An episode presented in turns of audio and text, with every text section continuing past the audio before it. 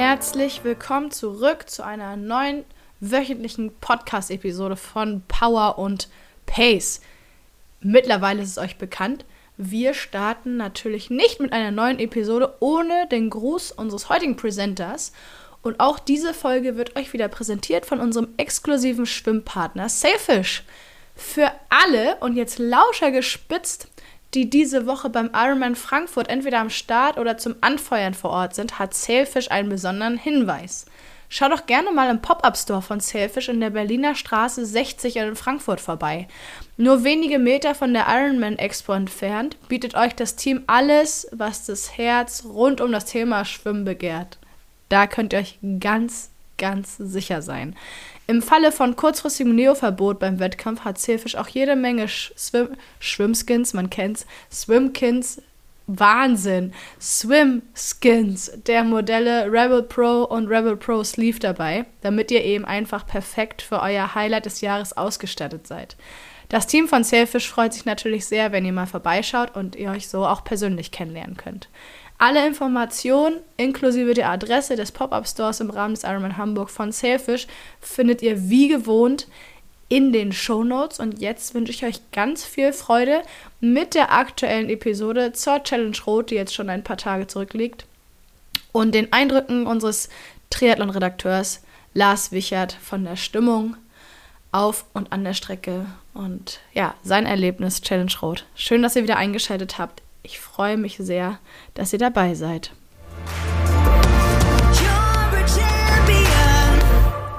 Moin und herzlich willkommen zurück zu einer neuen wöchentlichen Podcast-Episode von Power und Pace Triathlon Training. Ihr kennt mich schon, ich bin Jule Bartsch, die Teammanagerin von Power und Pace und sitze heute virtuell mit meinem Kollegen Lars Wicher zusammen, denn wir wollen mal so ein bisschen das Wochenende beziehungsweise vor allem den Race Day in Rot rekapitulieren.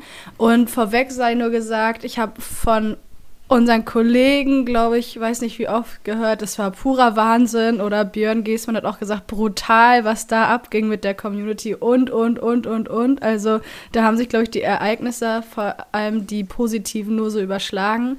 Und Lars, du warst live vor Ort. Erstmal moin. Schön, dass wir heute sprechen. Jo, moin, genau. Ich war live vor Ort, ähm, sogar nicht nur das Wochenende, sondern ich habe schon ab Mittwochabend am Rotsee gecampt, so wie es sich gehört oder so wie man, mhm. so wie man den Triathlon in Rot mitnehmen soll. Ähm, genau, nee, war echt, äh, so wie du sagst, ein vielleicht auch ein einmaliges Erlebnis, ich weiß es nicht. Äh, vielleicht ist es jedes Jahr einmalig, aber es war wirklich, ähm, nee, hat richtig, richtig Spaß gemacht. Also nicht nur dieses, nicht nur das Rennen am Sonntag, sondern so alles drumherum war echt äh, richtig cool. Ja, dann ähm, danke fürs Zuhören und bis zum nächsten Mal. so ist es. Ich habe gelesen, unter anderem unter deinen Instagram-Posts, ich glaube, also wir können verraten, wir nehmen am Mittwoch auf, morgen am Donnerstag geht die Folge online. Und ich glaube, ich habe gestern oder vorgestern unter deinem Instagram-Post vom Rennen ganz, ganz viele Kommentare gelesen, eben auch von Leuten, die dich auf der Strecke getroffen haben und irgendwie eine Abfahrt mit dir zusammen gefahren sind, wo dann einige über Kilometer hinweg ihr Grinsen nicht mehr aus dem Gesicht bekommen haben. Wie hast du so die Atmosphäre wahrgenommen? Also nicht nur am Renntag, sondern überhaupt über die Tage. Man trifft ja dann doch irgendwie bekannte Gesichter, beziehungsweise in unserem Job ist es ja tatsächlich so, dass unsere Gesichter teilweise noch bekannter sind als die, die wir dann da kennenlernen dürfen. Ja, äh, also es ist lustig. Ich bin ja äh, selber gar nicht so tief in der Power and Pace Community drin, aber dadurch, dass ich dann wahrscheinlich doch äh, Redakteur beim Trimark bin und da mal äh, auch äh, ein, zwei Fahrten bei Swift mitgemacht habe und so, ähm, ist es dann schon so, dass man da einigen anscheinend äh, doch so ein bisschen bekannt ist und dann kommt da so, ah, darf ich mal ein Foto machen? Das ist jetzt hier ein kleiner Fanboy-Moment und ich so, ja klar. Ähm, also es war schon ganz lustig, weil weil äh, damit fing es eigentlich so am Freitag an, ähm, als ich da am Main-Donau-Kanal schon morgens beim Schwimmen war. Und ähm, auch auf dem Campingplatz äh, wurden wir erkannt. Das ist schon echt äh, ganz lustig. Und so wie du sagst, im Rennen in der ersten Runde war natürlich gar nichts davon, ähm, weil die, die da vorne unterwegs waren, ähm, da war das Feld schon recht weit auseinandergezogen, sodass ich da auch äh, weite Teile äh, ja recht einsam oder eben mit meinen beiden oder äh, drei ähm, Mitfahrern da irgendwie so die Strecke bestritten habe. Aber als es dann quasi auf die zweite Runde ging und da wirklich dann ähm, auch alle anderen Startgruppen mit auf der Strecke waren, war es natürlich so, dass ich da auch viele Power und Pacer gesehen habe, die dann ähm, auf jeden Fall die, die äh, ihre Kleidung anhatten, so dass ich sie auf jeden Fall von hinten erkannt habe und ähm, wenn ich sie nicht erkannt habe, dann kam dann schon mal von hinten so, Lars, fahr weiter. Und von, dem besagten Power und Pacer war das da, ähm, nach dem gredigen Anstieg geht es ja einen Ticken später so eine ganz coole, ja, Serpentinstraße runter. Und kurz vorher hatten wir einen überholt und ähm, der hat sich nicht nehmen lassen, dann einmal da ein bisschen im Windschatten ähm, runterzufahren und dann war es aber, glaube ich, unten raus doch ein bisschen schwieriger dran zu bleiben. aber ich meine, sowas macht es ja aus. Also umso schöner äh, finde ich sowas, wenn wirklich das so funktioniert, dass du da ja eben mit einmal mit Profis und auch mit Age-Groupern, die eventuell schneller unterwegs sind, irgendwie die Strecke zu teilen und so ein paar Erlebnisse zu kriegen. Also wo, wo hat man das sonst? Ne? Und äh, ich bin jetzt auch nicht so, dass ich da irgendwie äh, Nein sage oder so. Ich bin ja gefühlt auch selber ein Age-Grouper, also ich nehme mich da irgendwie gar nicht irgendwie anders als sie.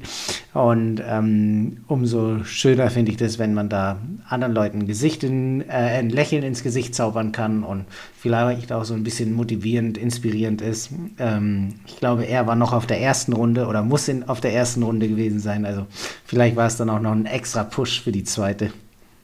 Ja, ach, total gut. Aber da habe ich mich total gefreut, irgendwie so auch äh, mir bekannte Instagram-Namen aus der Community zu lesen, die dann irgendwie da ja einfach irgendwie Seite an Seite mit dir unterwegs waren, beziehungsweise ich glaube, es, ich weiß, Frank war ja nur auch auf der Strecke und hat danach nur gesagt, es war total krass irgendwie, weil du wirst so viel erkannt und du wirst so viel angefeuert. Ich glaube, das ist sowohl für euch, die irgendwie erkannt werden und dann von bisher euch unbekannten Leuten so angefeuert werden, als auch für die Community so ein ganz besonderes Gefühl, die Strecke zu teilen.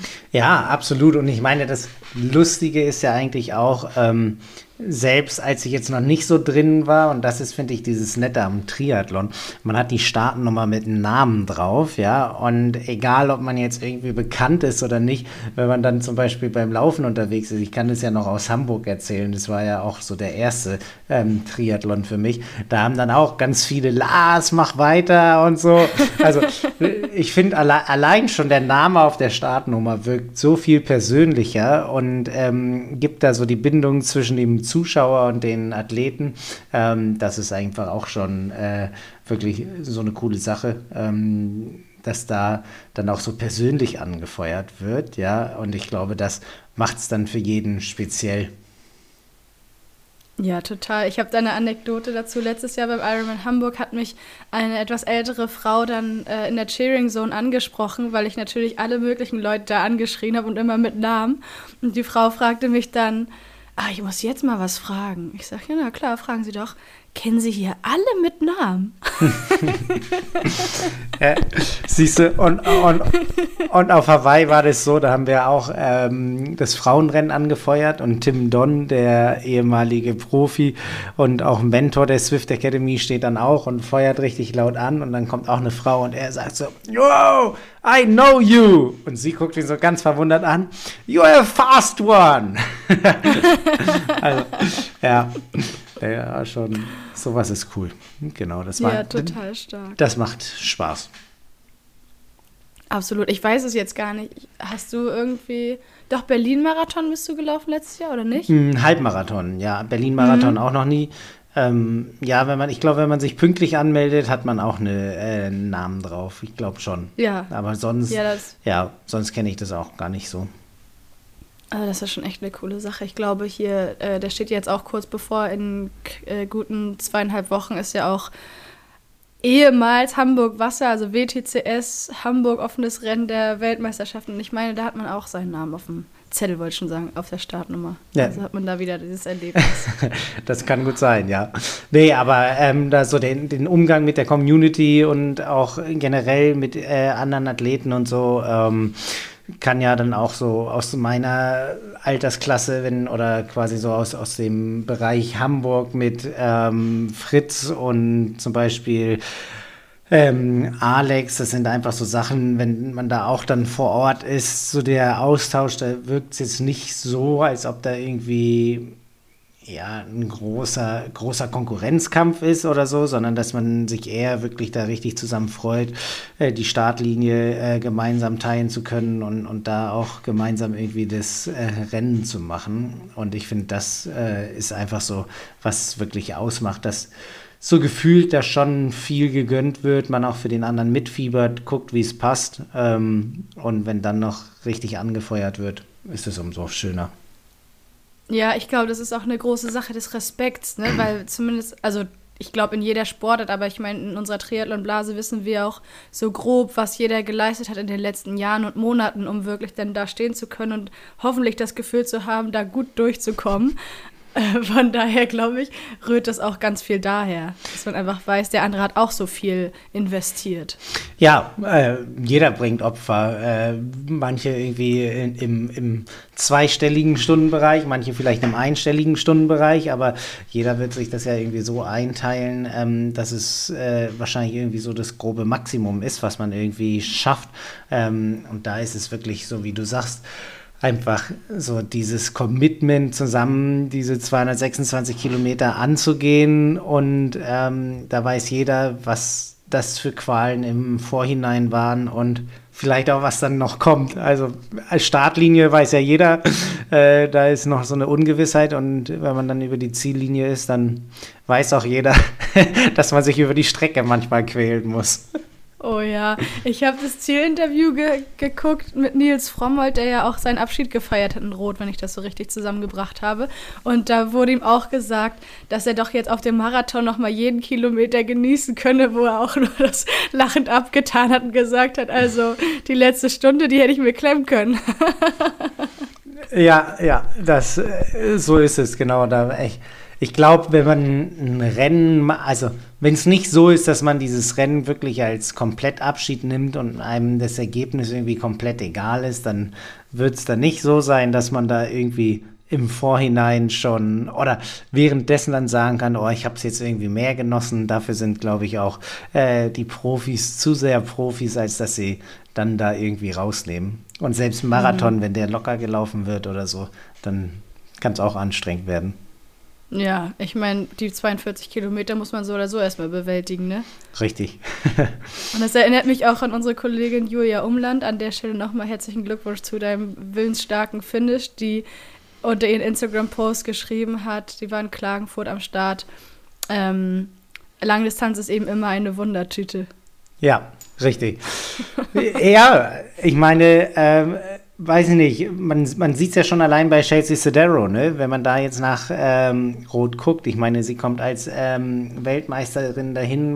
Man glaubt, dass da alles äh, irgendwie ja, an Bord sein muss, damit äh, da wieder eine grandiose Leistung kommt. Und dann ähm, ja, hat sie da irgendwie Verpflegungsprobleme und muss aufgeben. Puh, mhm. Sowas ist ja auch nicht ähm, irgendwie vorher planbar.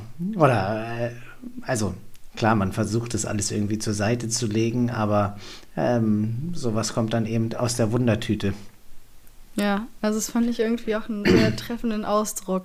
Und ich meine, ich glaube, du kannst es nur so unterschreiben von den paar Langdistanzen. Das sind ja auch noch nicht viele, habe ich jetzt am Wochenende überlegt. Drei. Die du gemacht hast. Ja, süß.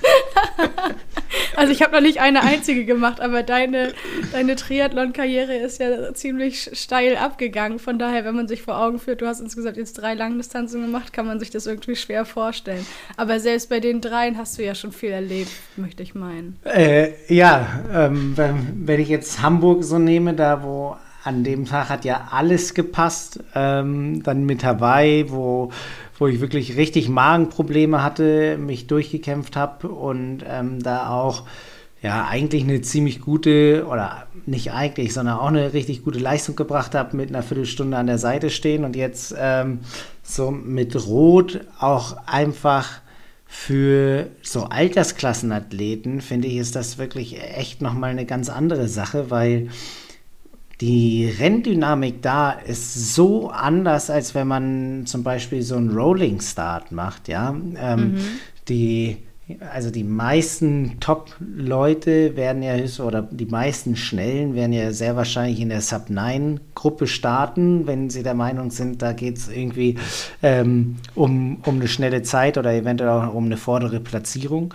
Und damit ist es ja so, wie auf Hawaii eigentlich, dass alle, die schnell sind, auch gleichzeitig auch am Start sind. Das heißt, Leute, die vor mir aus dem Wasser kommen, sind definitiv auch vor mir ähm, auf der Strecke. Und äh, mm. in, mhm. in, Hamburg kann es ja zum Beispiel so sein, dass ich da ein richtig schneller Schwimmer bin, aber irgendwie als Hundertstes ins, ins Wasser gehe zum Beispiel und dann führe, obwohl lauter Leute vor mir sind. Und ähm, das macht es halt auf dem, beim Radfahren auch ganz interessant, weil ähm, ja da dann auch eine gewisse Gruppenbildung ist wie bei den Profis. Also da gibt es dann halt auch irgendwie Gruppen, die sich finden.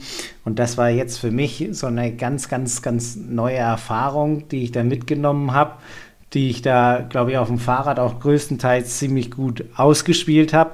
Ähm, und dann auch so diese Position, dass ich erst in der, ja, vielleicht Jägerrolle bin und dann in der gejagten Rolle und dem dann mhm. äh, auch ja am Ende so ein bisschen ähm, Tribut zollen muss oder so, aber letztendlich, ähm, das finde ich, hat Rot eben ausgemacht und das hat wirklich äh, an dem Wochenende richtig Spaß gemacht, dass man da ähm, ja eben auch so ein bisschen taktischer unterwegs war, dass es dann nicht nur darum ging, richtig schnell Rad zu fahren, oder es ging natürlich darum, richtig schnell Rad zu fahren, aber ich habe halt einfach gemerkt, dass ähm, es dann auch schwierig ist, sich von anderen zu lösen oder so. Und dass man, dass ich da vielleicht dann auch eher, ja, so ein bisschen Ruhe bewahren muss, so wie ich es jetzt am Wochenende gemacht habe, damit äh, das Rennen hinten raus aufgeht. Also das war mhm. halt echt das, das Spannende.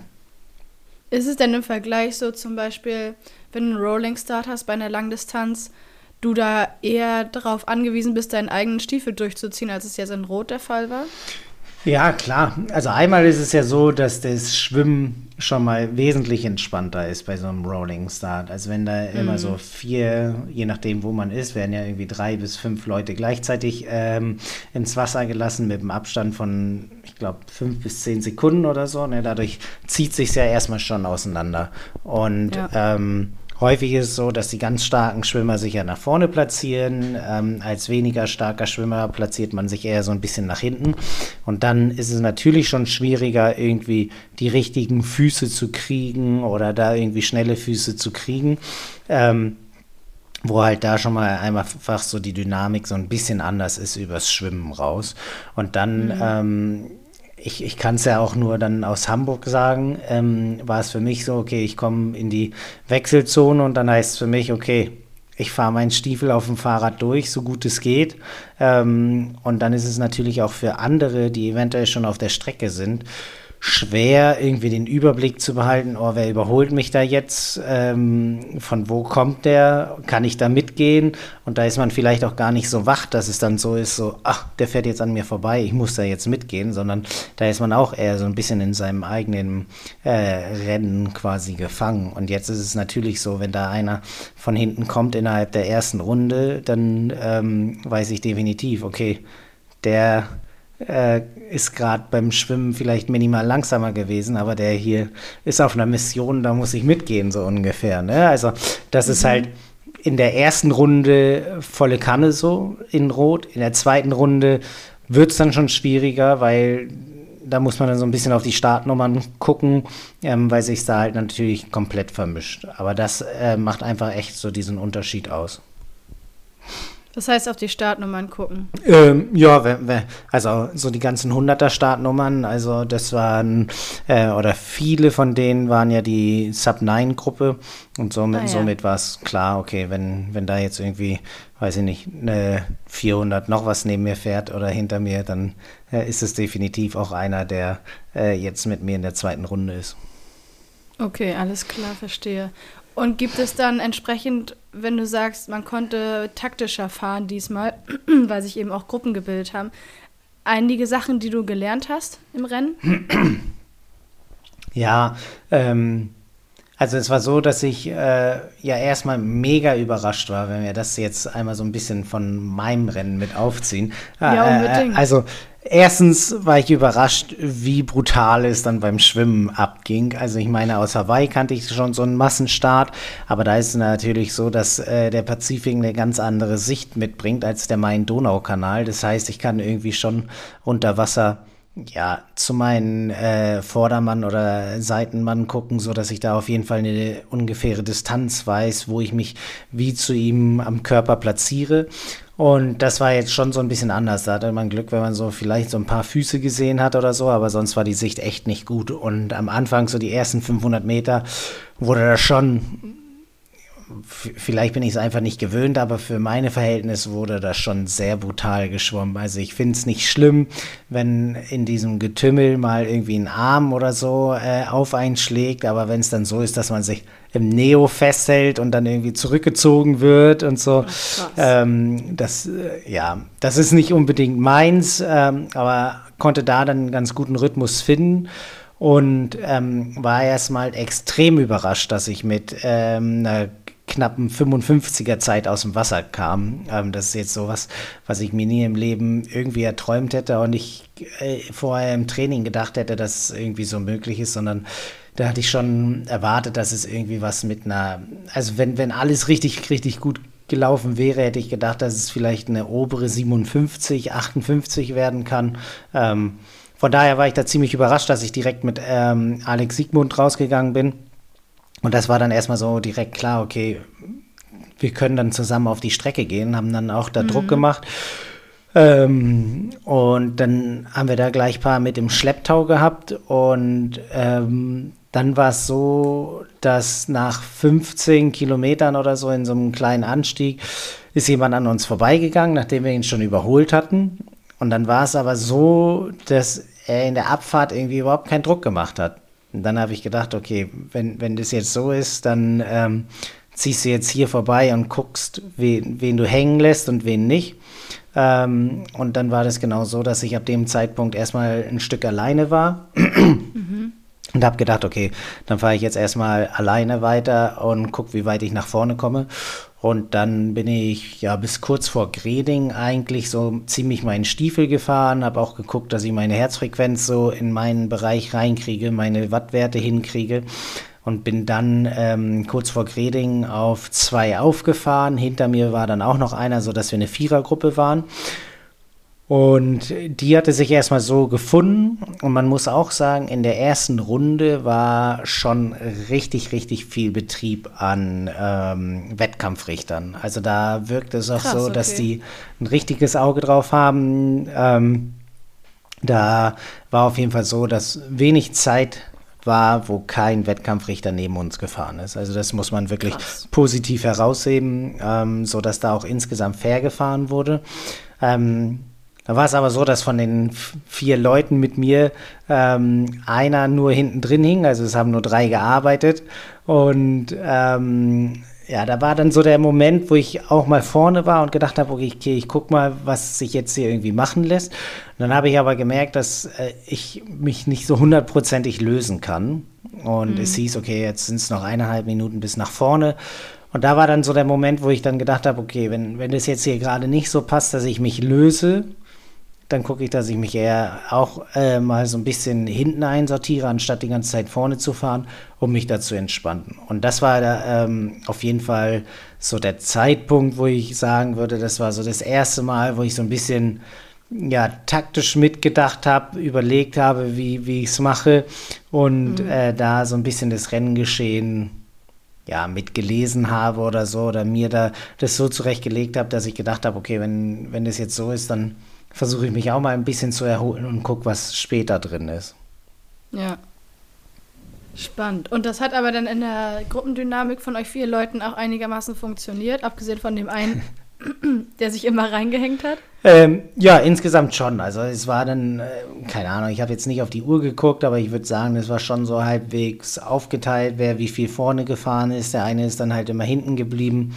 Ähm, und dann sind wir auch noch zu viert in den Anstieg äh, vom Solarer Berg reingegangen. Und ähm, dann war da für mich klar, okay, wir fahren jetzt schnell den Solarer Berg hoch. Ich war auch so der schwerste von uns vielen, also so, dass ich so derjenige war, der eher quasi so ein bisschen hinten dran hing. Und dann war für mich aber klar, ähm, dass ich gucken muss, dass wir, wenn wir über den Solarer Berg drüber sind, dass wir da noch Druck auf der Pedale halten müssen, damit es mhm. ähm, auseinandergezogen wird. Und das war dann auch so der also dann Richtung der zweiten Runde war das der Punkt, wo äh, die anderen zwei abreißen lassen mussten und ich dann quasi nur noch zusammen mit einem anderen unterwegs war. Und ähm, da war es dann wirklich so, ähm, dass es schon ein sehr faires Fahren vom Abstand und auch vom ähm, von der Führungsarbeit war. Also das, das muss man schon echt sagen. Ähm, war, war ich überrascht, hat mir sehr gut gefallen. Äh, ja, ich meine, es ist ja jetzt nicht selbstverständlich irgendwie, ähm, gerade weil in der zweiten Runde dann die anderen Altersklassenathleten mit drauf waren, wurde es schon wesentlich voller. Und mhm. ähm, da war es dann auch so, dass wir wesentlich weniger ähm, Wettkampfrichter neben uns hatten. Also da war wirklich eher selten Besuch. Und ja. Ähm, ja, da hat man einfach auch gemerkt, dass wenn beide irgendwie so die, die das gleiche Ziel haben, ja, dass sie da irgendwie ganz nach vorne wollen, dass da auch dann, ähm, wenn man vorne ist, gearbeitet wird. Also das war dann nicht so, dass ich dann, wenn ich dann irgendwie nach hinten gefallen bin und dass ich dann so das Gefühl hatte, dass da jetzt irgendwie das Tempo verschleppt wird, sondern wir da dran geblieben sind.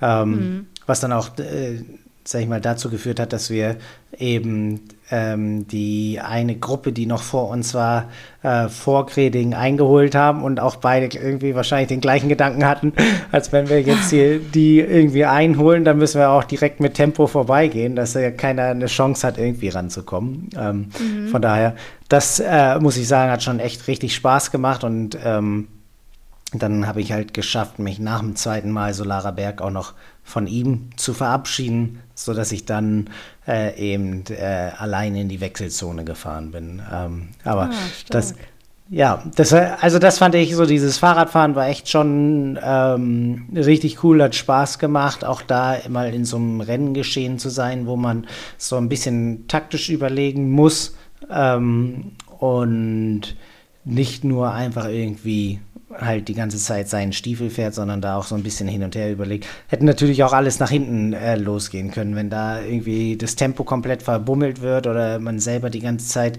dann nur in der Führung ist und die hinter einem hängen. Aber so war das schon echt ähm, ja, eine ganz neue Erfahrung und eine neue Facette vom Rennen, was wahrscheinlich sonst äh, eher nur im Profifeld stattfindet. Ja, wollte ich gerade sagen, ist eigentlich abgefahren, dass einem das als Age Grouper unter Rolling Start Bedingung verwehrt wird, ne, so taktisch zu fahren. Also, es, also stellenweise, glaube ich. Genau, ne? genau. Es kann sich natürlich entwickeln. Ne? Also das ist keine Frage. Aber es ist natürlich so ein bisschen schwieriger von der Entwicklung her, wie du sagst, wenn, wenn man nicht so hundertprozentig weiß, äh, wer wann irgendwie aus dem Wasser gekommen ist, wie viel Zeit zwischen einem lag. Natürlich kann ich irgendwie einen schnellen Fahrradfahrer finden, mit dem ich dann versuche dran zu bleiben. Aber es ist ja dann immer noch nicht ähm, gesagt, dass wenn der vor mir über die Ziellinie läuft, dass er auch vor mir in der Platzierung ist oder so. Ne? Und das ist dann hier halt echt nochmal eine, so eine ganz andere Sache. Mhm. Okay, das heißt, weil wir haben dich natürlich im Tracker auch verfolgt am Sonntag, dass dadurch, dass du in dieser Sub-9-Gruppe warst, bestand auch gar kein Zweifel in dem Moment, als du die Ziellinie überquert hast, dass da irgendwie jetzt kurz nach dir noch jemand kommen könnte, der aber insgesamt schneller war. Es hätte aus meiner Sicht noch ein, äh, eine Möglichkeit geben können, weil diese Sub-9-Gruppe war in zwei Gruppen aufgeteilt. Also ich bin um 6.50 mhm. Uhr gestartet und dann gab es auch noch eine Sub-9-Gruppe um 6.55 Uhr. Und ähm, da hätte natürlich auch noch jemand draus kommen können, der ähm, schneller gewesen wäre. Aber ich glaube, das hatte, also ich weiß es nicht hundertprozentig, aber ich glaube, es äh, wurde schon ähm, während äh, ich auf der Strecke war klar, dass da keiner so viel schneller geschwommen ist oder Rad gefahren ist, dass, dass da die Möglichkeit bestand, dass ich da noch ähm, weitere Plätze verliere. Alles klar, ja gut. Ich glaube, schneller als Rad, also schneller Rad gefahren als du ist tatsächlich an dem Tag keiner der Age Grouper, wenn ich das richtig gesehen habe. ja, richtig. Also das, das, ähm, der, der, kleine Ausreißversuch am Ende hat mir dann noch die schnellste Radzeit gebracht. Also das war ähm, dann natürlich noch so das i-Tüpfelchen auf dem ganzen Ergebnis. Ähm, genau, ich hätte sogar gedacht, dass das vielleicht ein Ticken schneller ist, äh, mhm. aber es war schon zu Zeiten recht windig und ich glaube, ähm, dass es dann halt schon auch so war, ab und an dann in der Gruppe mal so ein bisschen Tempo verloren, wieder raufgenommen, ja, dass da auch nicht die ganze Zeit ein Megazug auf der Kette war. Ähm, aber so für, fürs eigene Gefühl war das schon genau richtig, wie wieder gefahren wurde. Ja, genau das habe ich mir gerade, während du das so erzählt hast, gedacht, abgefahren, dass da wirklich der schnellste Rad mit rausgekommen ist, obwohl du so taktisch gefahren bist. Ja, ich bin, genau, ich bin halt am Anfang auch ein langes Stück alleine gefahren, um äh, an, die, an die Gruppe ranzukommen oder an, an eine mögliche Gruppe ranzukommen, die vor mir ist. Das hat natürlich schon was gebracht, dass ich da gegenüber den ähm, noch schnelleren Schwimmern oder den schnellen Schwimmern da Zeit gut gemacht habe. Und es waren definitiv noch ein, zwei andere starke Radfahrer im Feld. Und da ähm, ist es so, dass ich da natürlich das Glück hatte, dass ich irgendwie so eine gute Schwimmzeit diesmal hatte, dass ähm, ich mich da auch schon einfach ganz anders im Feld platziert habe. Und ähm, zum Beispiel Fritz Ferner wäre ja der andere. Ich glaube, der hat die zweitschnellste Radzeit oder so oder ziemlich in dem Bereich.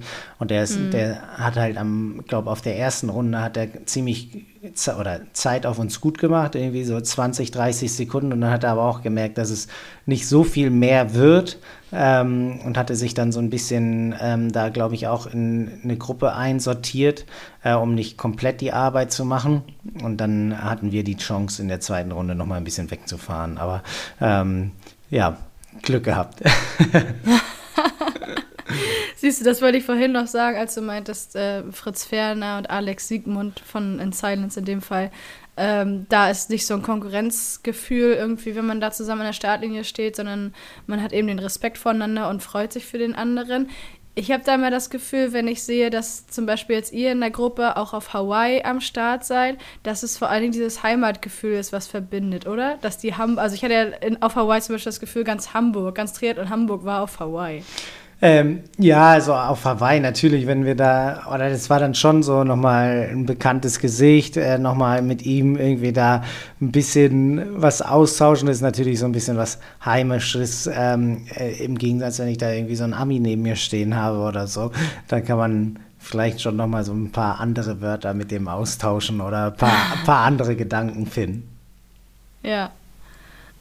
Voll gut. Also, und ich meine, auch wenn ihr alle bei verschiedenen Trainern seid, wie gesagt, habe ich so das Gefühl, das verbindet total.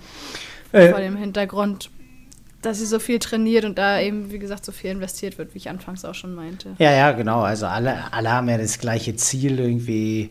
Und das finde ich wirkt auch so. Hauptziel wirkt so, als ob man Spaß haben möchte, dass man das äh, aus Leidenschaft macht und nicht irgendwie mit dem Messer zwischen den Zähnen, um da irgendwie, äh, ja, irgendwelche Bestzeiten zu holen, sondern der Großteil ist Leidenschaft, Spaß daran haben, anderen zu vermitteln, ähm, ja, dass es halt auch in der Gruppe Bock macht, äh, so in die Richtung. Äh, das sind so, glaube ich, die Sachen, die da eigentlich im Vordergrund stehen. Und dann wenn sowas dann am Ende bei rauskommt, ist es noch schöner. Ne? Also dann Klar. kann man es vielleicht noch, noch mal mehr genießen. Aber da haben wir ja auch gesagt, dass es nichts für Garantie ist, nur weil viel trainiert wird oder so, ähm, dass man dann schnell ist. Und deshalb ist es, glaube ich, so, dass da wirklich äh, diese Momente genossen werden sollten, so wie sie kommen. Äh, und eben auch, dass man drumherum einfach viel mehr ähm, so die Atmosphäre und den Spaß eben im Vorhinein auch mitnimmt, ohne dass da ja schon zwei Tage vorher irgendwie so Kohlebriketts gebacken werden, weil, weil man so, so, oder so Diamanten gepresst werden, weil man so angespannt ist. Also da finde ich eher, dass wirklich so diese Lockerheit oder dass man versuchen muss, da irgendwie die Lockerheit und den Spaß so lange drin zu behalten, wie bis, bis kurz vor dem Startschuss. Und dann darf man, mhm. also ich hatte natürlich auch eine Anspannung, so ist es nicht, aber ich versuche da schon ähm, ein gutes Gleichgewicht zu haben. Also ohne Anspannung ist es, glaube ich, auch verkehrt, aber ähm, den, den Spaß will ich schon noch ziemlich gut dabei haben. Ja, total gut. Ich weiß nicht, ob das Stichwort Spaß uns jetzt zu dem Übergang vom Radfahren zum Laufen bringt, aber ich probiere es einfach mal. Ja. ähm, wie, wie hat Nils gestern gesagt, ähm, Lars, äh, am Anfang hast du noch gelächelt, später wirktest du so ein bisschen ernster. ja, äh, also ich meine, für mich war es schon sehr cool, auch von der Atmosphäre. Ich hatte Anna Haug noch kurz vor der Wechselzone überholt und dann bin ich mit Anna Haug zusammen Krass. in die Wechselzone gegangen. Ähm, und das ist natürlich schon was ganz äh, ziemlich Cooles, da mit einem Profi direkt aus dem Wechselzelt zu rennen. Ähm, auch, ich habe auch zwei Bilder geschickt bekommen, das sieht auch ganz lustig aus. Ähm, und da, da sehe ich dann wirklich irgendwie wie so ein Klopper aus neben Anna Haug. Ja, ja gut, ja so klein und zierlich. ja, aber. genau. Aber dann bin ich mit ihr zusammen aus der Wechselzone, wusste, dass äh, ein Age-Grupper noch vor mir ist, also dass ich auf Platz zwei laufe. Mhm. Anne Haug, ähm, oder ich bin recht zügig angelaufen. Anne Haug ist dann ähm, ein bisschen weggelaufen und dann war es so, dass wir am Kanal waren und ich ziemlich den Abstand halten konnte. Für mich hat sich alles ziemlich ähm, so angefühlt, wie ich es haben wollte. Hatte zwar schon ein leichtes Ziehen so in den Oberschenkeln, dass ich gemerkt habe, okay, das ist so eine ziemliche Gratwanderung, ähm, dass, dass die dazu machen. Aber es hat noch alles ziemlich gepasst, auch von der Pace her. Mm, und als ich dann an meine Verpflegung greifen wollte, habe ich gemerkt, okay, äh, ein, eine große Verpflegung ist mir anscheinend irgendwie aus meiner Tasche gefallen. Ach, ähm, scheiße. Was aber irgendwie aus meiner Sicht gar nicht so schlimm war, weil einfach so die Verpflegungsstationen ja auch ähm, Trinken, Cola und, und Gels hatten. Und ähm, mit den Produkten da kann man ja auch ungefähr rechnen, wie viel Kohlenhydrate man zu sich nehmen muss. Also war, war das erstmal mhm. kein Problem und hat mir auch keine, oder ähm, war auch über den gesamten Tag kein Problem. Und ähm, dann läuft man ja zuerst nach rechts den Kanal lang ähm, bis zum Wendepunkt und an dem Wendepunkt konnte ich dann schon einmal so grob abchecken oder vorher abchecken, wie viel Zeit ich eigentlich Rückstand auf den aktuell Führenden habe. Also da auch wieder an der Startnummer so ausgemacht, okay, wer ähm, also einmal, wer sieht überhaupt aus wie ein Profi, aber nein. Ist keiner. Äh, ist keiner. Der, der, der, sieht nicht aus wie ein Profi. Nein. Äh, da, ähm, aber es war halt so, dass mir halt, ähm, genau, die Profi-Männer entgegenkamen. Ähm, dann äh, kam dann Gila Rief mir entgegen und dann kam, ich glaube, dann war schon der Age-Gruppe, auf jeden Fall war der halt auch irgendwie da oder Laura Philipp war noch davor. Und dann wusste ich, okay, es sind so grob zwei Minuten, die er noch vor mir hat oder eineinhalb, zwei Minuten und hatte auch ziemlich meinen Stiefel ähm, und muss sagen, also ich habe mich natürlich vorher mit der Strecke auseinandergesetzt. Ich habe mir den Kanal aber vorher nicht komplett angeguckt, sondern bin mhm. nur einmal bis zur ähm, Lände da gelaufen. Und ich muss schon sagen, der zieht sich. äh, also wenn, wenn, man so bei der vorletzten Verpflegungsstation hofft, dass da dahinter direkt die Wende, der Wendepunkt ist und dann läuft man doch noch bis zum anderen Sperrwerk. Huh, das war echt ganz schön lang. Ähm, auf jeden Fall auf dem Weg dahin hatte ich dann noch Vanilla Language überholt und Lisa Norden. Also das war dann schon so, dass es echt äh, ein ziemlich gutes Rennen war äh, und ähm, ich da so ein bisschen, aber auch sonst ähm, quasi auf dem zweiten Teil dann wieder komplett alleine unterwegs war. Ne? Es, es, sind ja wirklich nur vereinzelt mal ein paar Profis von vorne gekommen, aber Age Grouper mhm. waren ja dann auf dem zweiten Abschnitt äh, auch noch nicht vor mir. Und ähm, dann habe ich kurz nach dem zweiten Wendepunkt am Kanal den Führenden überholt und hat aber dann auch schon gemerkt, oh, der, der Schritt wird langsamer. Anna Haug ist mir auch dann auf dem Stück so ein bisschen weggelaufen. Äh, konnte man ziemlich gut sehen, dass da wirklich der Abstand zeitlang ziemlich gleich geblieben ist und dann ist sie ähm, weggelaufen. Und ähm, dann hatte ich den Führenden überholt Und keine Ahnung, ein paar, zwei Kilometer später oder so war es dann so, okay, äh, das, das, wird jetzt ein richtiger Kampf, weil dann war es immer so, dass ähm, die Waden zugegangen sind, also so die oberen Waden, der Oberschenkel und dann war es wirklich äh, so, ähm, wo ich dann zu Nils meinte, ab dem Zeitpunkt musste ich mich dann ziemlich konzentrieren. Also das war dann wirklich so Konzentration darauf, dass die Füße gut gesetzt werden, dass irgendwie, ja, gefühlt nicht irgendwie zu ein doller Schlag in, in die Beine kommt, sodass der Oberschenkel gleich zumacht. Und ähm, für mich ist es dann auch so, dass ich ja dann in einer komplett anderen Position war. Vorher war irgendwie so, ja, ich bin Zweiter und lauf da und gucke und ähm, zack war ich Erster und eigentlich so mit dem Überholen kam dann so der Gedanke, oh scheiße, jetzt, jetzt bin ich der Gejagte, die sitzen mir im Nacken.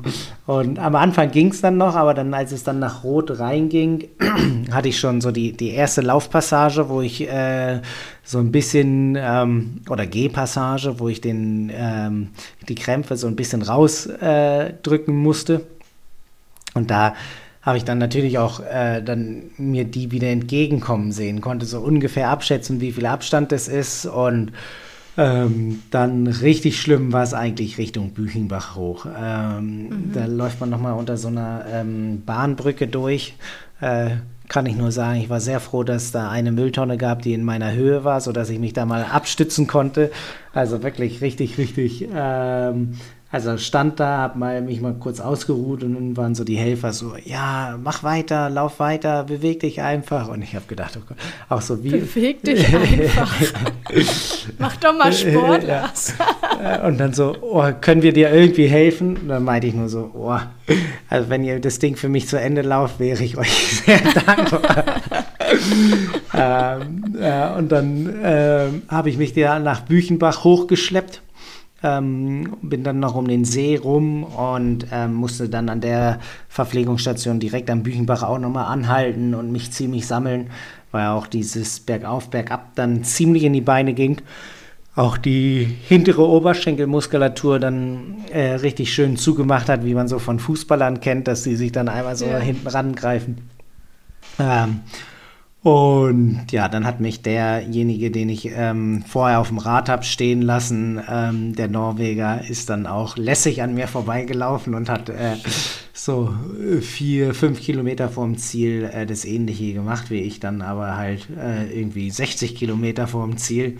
Ähm, vielleicht war sein Move der smartere. Nein. Vielleicht.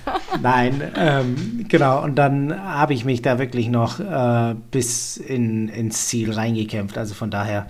Ähm, so wie, es bei äh, Nils Frommholt war, dass er meinte, er hätte auf die letzte Stunde verzichten können, ähm, bin ich der gleichen Meinung. Das hätte ich äh, definitiv auch machen können. Aber ja, bin echt mega happy mit dem, wie es dann gelaufen ist, wie ich es durchgebracht habe. Ja, und ähm, habe auch, ja, ähm, würde sagen, das muss ich halt nochmal nachgucken, aber ich glaube, verpflegungstechnisch war eigentlich alles so ziemlich auch on point ähm, wo jetzt die Krämpfe herkamen, ja, würde ich eher fast dem geschuldet sehen, dass ich nicht so einen hohen Trainingsumfang habe, aber ja, so ist es, gehört dazu, äh, kam aus der Wundertüte, eher das, eher das Schmerzhafte.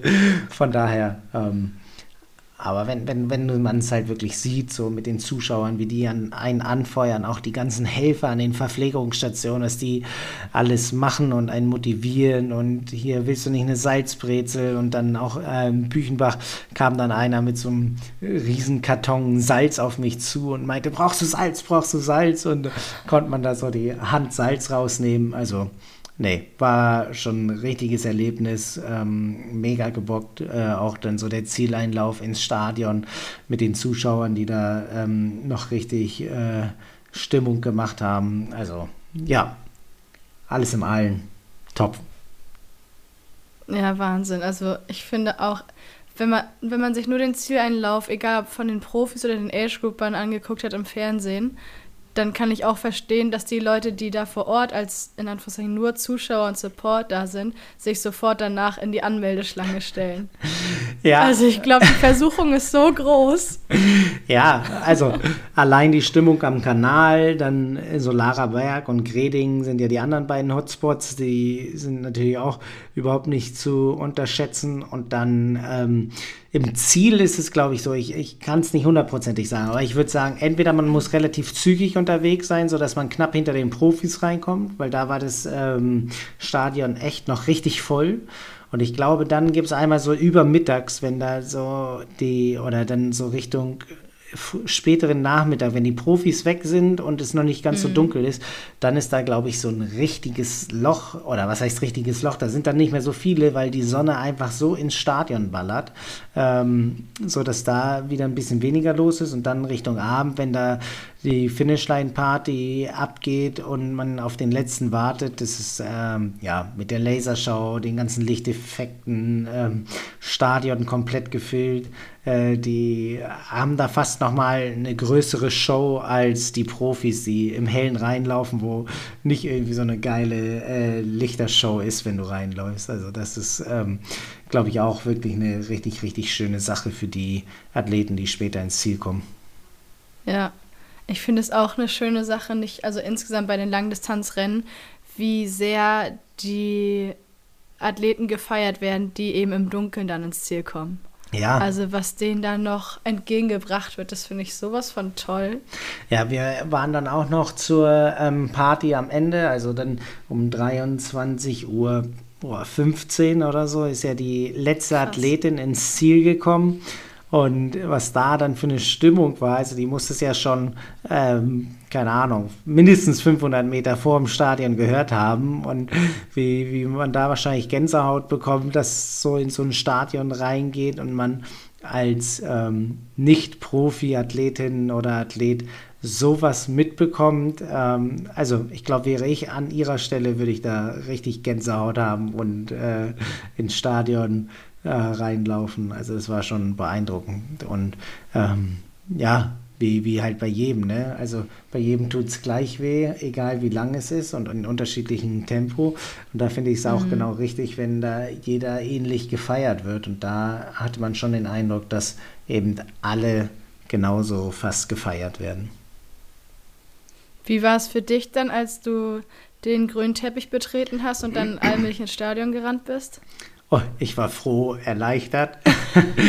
ähm, also einmal fiel mir echt eine Last ähm, runter, weil ich wusste, okay, ich habe den zweiten Overall-Platz verteidigt, da kommt keiner mehr von hinten ran. Das war so oh, geschafft und äh, auch so ähm, diese Erleichterung, dass ich mich jetzt nicht noch irgendwie zwei oder drei Kilometer hier weiter quälen muss, sondern dass der Tag wirklich vorbei ist. Ähm, für mich so persönlich das Stressigste ist eigentlich so durchs Schwimmen zu kommen. Gar äh, einfach so diese Ungewissheit, wie, wie geht's, wie, wie startet man in den Tag und ich finde, dann ist es eigentlich so, okay, Schwimmen ist hinter mir, ich kann mich entspannen, Radfahren kommt, gut laufen muss man dann gucken, aber so diese erste Stunde ist, finde ich, für mich immer so die mit der größten Ungewissheit und auch so mit, mit der, ja, vielleicht größten, mit dem größten Respekt. Mhm. Also, und da war es dann so im Ziel dann wirklich oh, geschafft. Und dann wurde ich da die, direkt Richtung Athletenzelt gedrückt. Ähm, und da war dann auch erstmal hinsetzen und lange nicht mehr hochkommen.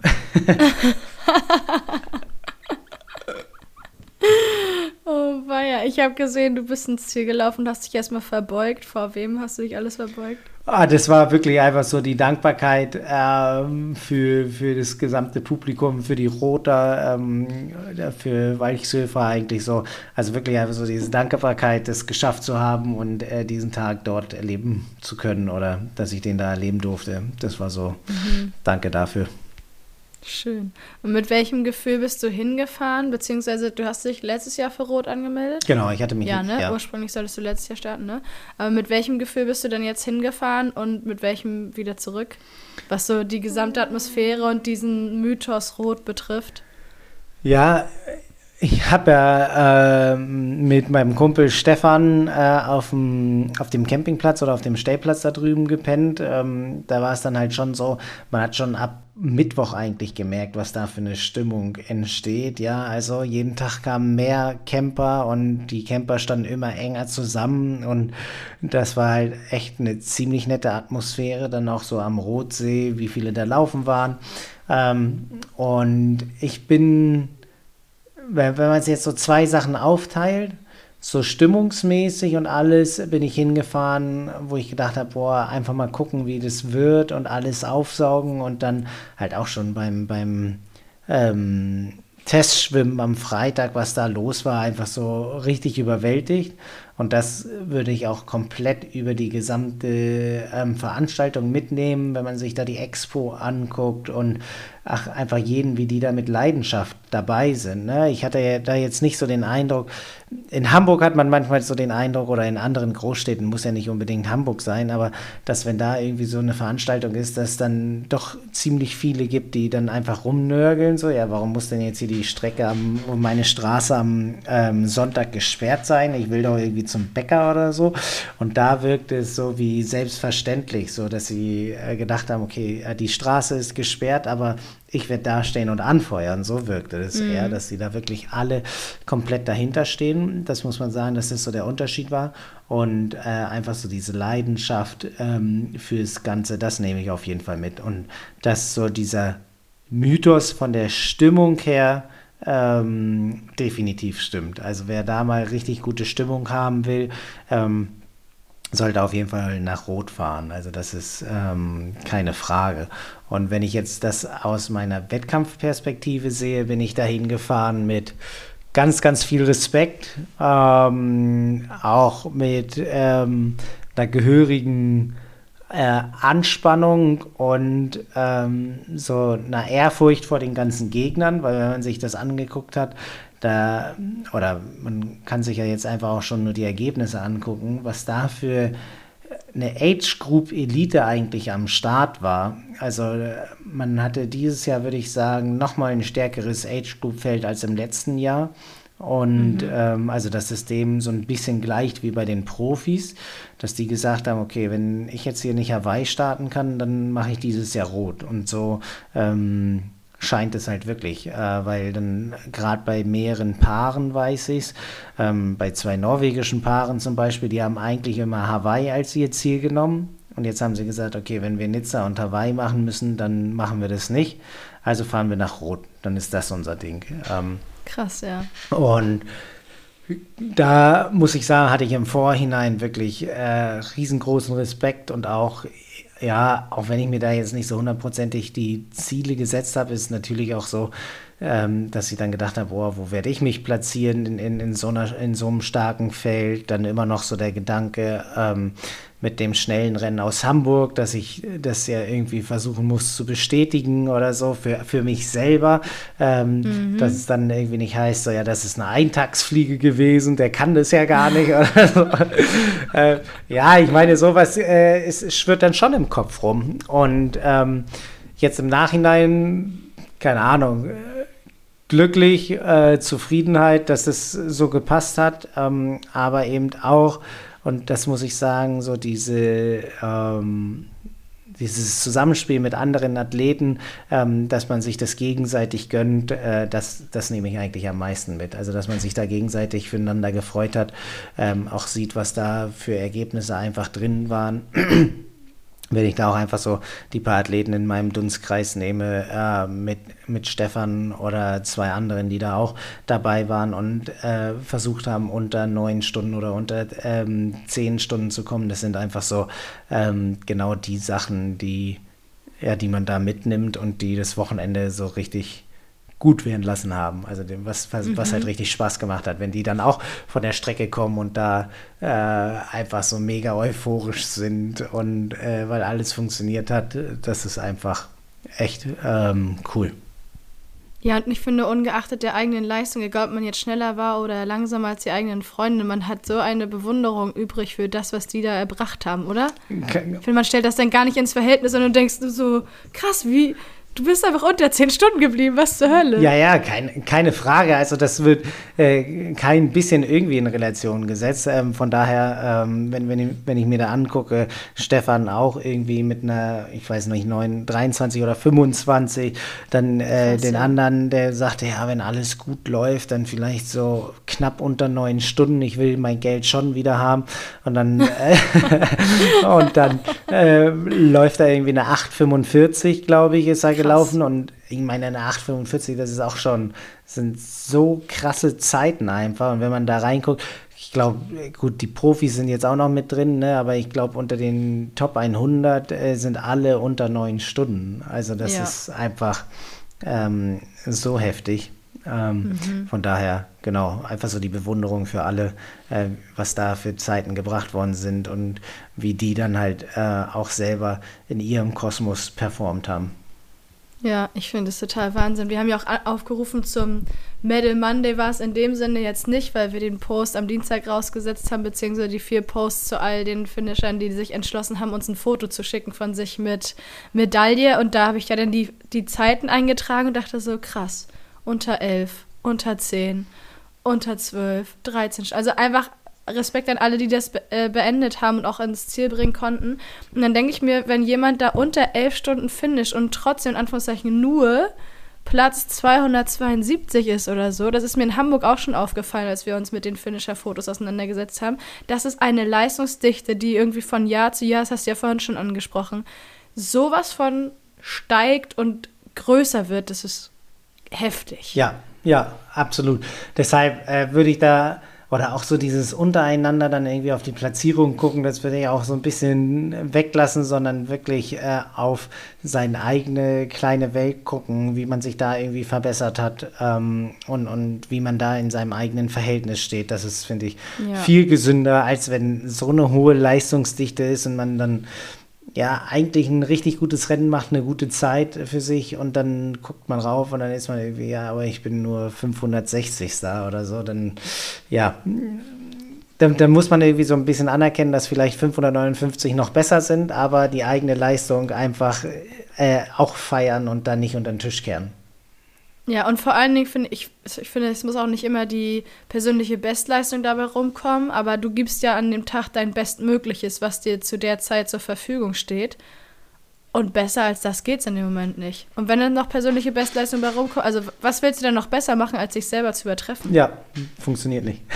nee, also das ist doch, finde ich auch, man kann da einfach viel, viel, viel mehr bei sich bleiben. Auch wenn ich finde, im, im Sport ist es sau schwierig sich nicht zu vergleichen, aber dennoch. Man kann es vielleicht als Ansporn nehmen, aber letztendlich spielen immer andere Bedingungen da zusammen. Genau, aber auch bei so einem Rennen wie jetzt da in Rot wie viele da auch gemeinsam auf der Laufstrecke waren, wie viel man von den anderen dann profitiert, äh, eventuell durch gleiche Höhen und Tiefen geht, ja, dass dann der eine sagt, boah, ich kann nicht mehr, doch, jetzt komm, hier zieh noch weiter durch äh, und dann so, ja. ähm, wie sie sich dann gegenseitig in den Arm gelegen haben, wenn sie dann doch irgendwie das Ziel gemeinsam erreichen oder mit einem kleinen Unterschied, aber dann irgendwie so der, der Spruch kommt so, Boah, ohne dich hätte ich jetzt hier schon äh, nach dem Halbmarathon aufgehört. Ja, das sind eigentlich so die Sachen, ähm, da merkt man, so ein kleiner Teamsport ist es dann doch.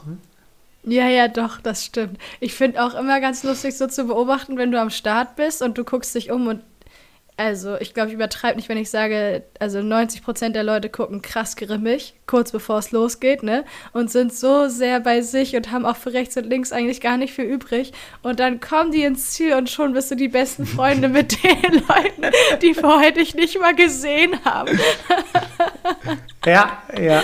Oh, das ist so abgefahren. So kann man es beschreiben, das stimmt. Und das, ich finde, das habe ich bei meinem Triathlon letztens bei der Sprintdistanz beobachtet. Also, ne, wo du dich ja in ganz anderen Dimensionen so bewegst, aber selbst da, da ist die Anspannung bei einigen Leuten so groß, dass sie denken, nee, komm, du geh mir vom Acker und ich will mich hier auch gar nicht weiter unterhalten. Und dann kommst du ins Ziel und dann ist die Freude riesengroß. Ja, ja, ja, ja, das stimmt, genau. Man, man, man wächst über den Tag zusammen. ja, ja, total. Wahrscheinlich, weil man sich spätestens im Ziel dann schon damit auseinandersetzt, dass alle ja den gleichen, in Anführungszeichen, Scheiß durchmachen mussten. Ne? Ja, wahrscheinlich. Das kann ziemlich gut hinhauen. Völlig abgefahren. So, Lars, ich habe dich ja schon mal gefragt, vom, äh, weit vor dieser Aufnahme. Das war jetzt nach Rot ist vor Norseman. So ist es, ja. Aktuell kann ich es mir noch nicht so ganz vorstellen. Ähm, muss erst mal gucken, dass meine Beine irgendwie wieder halbwegs so funktionieren, wie ich es möchte. Ja, Norseman. Ähm, nächstes Bucketlist Race. Ähm, mal gucken, wie, wie ich da hinkomme. Ich denke mal, ähm, nächste Woche kann ich, werde ich wieder langsam anfangen zu trainieren. Ähm, mhm. Wenn ich eventuell sogar schon morgen oder übermorgen so langsam reinkomme mit Schwimmen oder Radfahren, Laufen, gucke ich mal noch. Und dann, äh, ja, ganz andere Voraussetzungen, ganz andere Gegebenheiten, um, riesen Herausforderung.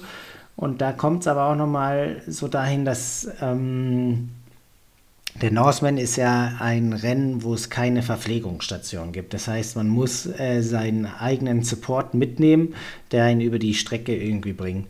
Mhm. Und da sind wir halt wieder bei dem Punkt, ähm, dass es so ist, dass ja, dass es einfach eine Gemeinschaftssache ist. Man oder ich das mit meinen Freunden mache und äh, da eben ja so eine schöne Zeit haben möchte und was dann beim Ende rauskommt, äh, abgefrorene Zehen oder sonst irgendwas, weiß ich nicht. ähm, aber genau, das, äh, das einfach so mitnehmen, dass man das so gemeinsam erleben kann, die, diese Herausforderung teilt, ähm, das ist halt schon so die, die Sache, die, die ich da interessant finde. Ja, darüber sprechen wir nochmal ganz in Ruhe, ne, beim nächsten Termin. Das können wir gerne machen. Vielleicht hast du ja dann schon zwei, drei Infos mehr, was so diese die Vorbereitung und so betrifft. Richtig, vielleicht, vielleicht hat ja da auch die Community Fragen, ähm, die wir gerne beantworten. Also nur her damit, äh, wenn es dazu Fragen gibt. Und sonst ähm, starte ich dann wieder mit dem Training und gucke, wie weit wir da kommen. Ja, sehr gut. Siehst du, dann geben wir mal einen ganz kurzen Ausblick. Also, wenn ihr Fragen an Lars habt bezüglich des Norsemans, ich fasse kurz zusammen, dann schickt uns die gerne am besten per Mail an coach at powerandpace.de oder ihr könnt sie aber auch per Direct Message auf Instagram an uns schicken. Möglichst erstmal an uns, vielleicht nicht an Lars, damit Lars nicht überflutet wird und wir sortieren das dann alles. Ähm, dann haben wir, wie gesagt, heute den 28. Juni, Mittwoch. Folge erscheint am 29. Juni, Donnerstag. Und am Freitag haben wir im Rahmen des nächsten großen Rennens, ich finde es unfassbar, es geht gerade Schlag auf Schlag auf Schlag, das nächste Community Meetup mit euch Power und Pace dann. Also kommt gerne am Freitag ab 15.15 Uhr nach der Wettkampfbesprechung des Ironman Frankfurt auf den Römer in die Nähe der Statue, jetzt muss ich lügen, Justitia heißt sie, glaube ich. Ich bin mir gerade gar nicht sicher. steht auf jeden Fall, ich packe euch den äh, Eventkalender-Eintrag auch nochmal in die Shownotes, da steht alles Wichtige drin und äh, trefft unsere Crew da vor Ort, geht in den Austausch und bringt gerne Familie und Freunde mit. Wir freuen uns, euch da zu sehen. Und dann wünsche ich euch allen gute Erholung nach der Challenge Rot, ganz viel Spaß beim Ironman Frankfurt. Und wir sprechen uns zum Norseman nochmal. Vielen Dank dir, Lars. Sehr gerne. Allen Athleten, die am Wochenende am Start sind, viel Erfolg. Äh, immer ein Lächeln auf den Lippen haben. Das macht das Ganze leichter. Bis zum nächsten Mal. Genau. Ciao. Tschüss. Sweat in your eye, pain in your bones, hunger in your gut, that fire in your chest. Find it hard to breathe.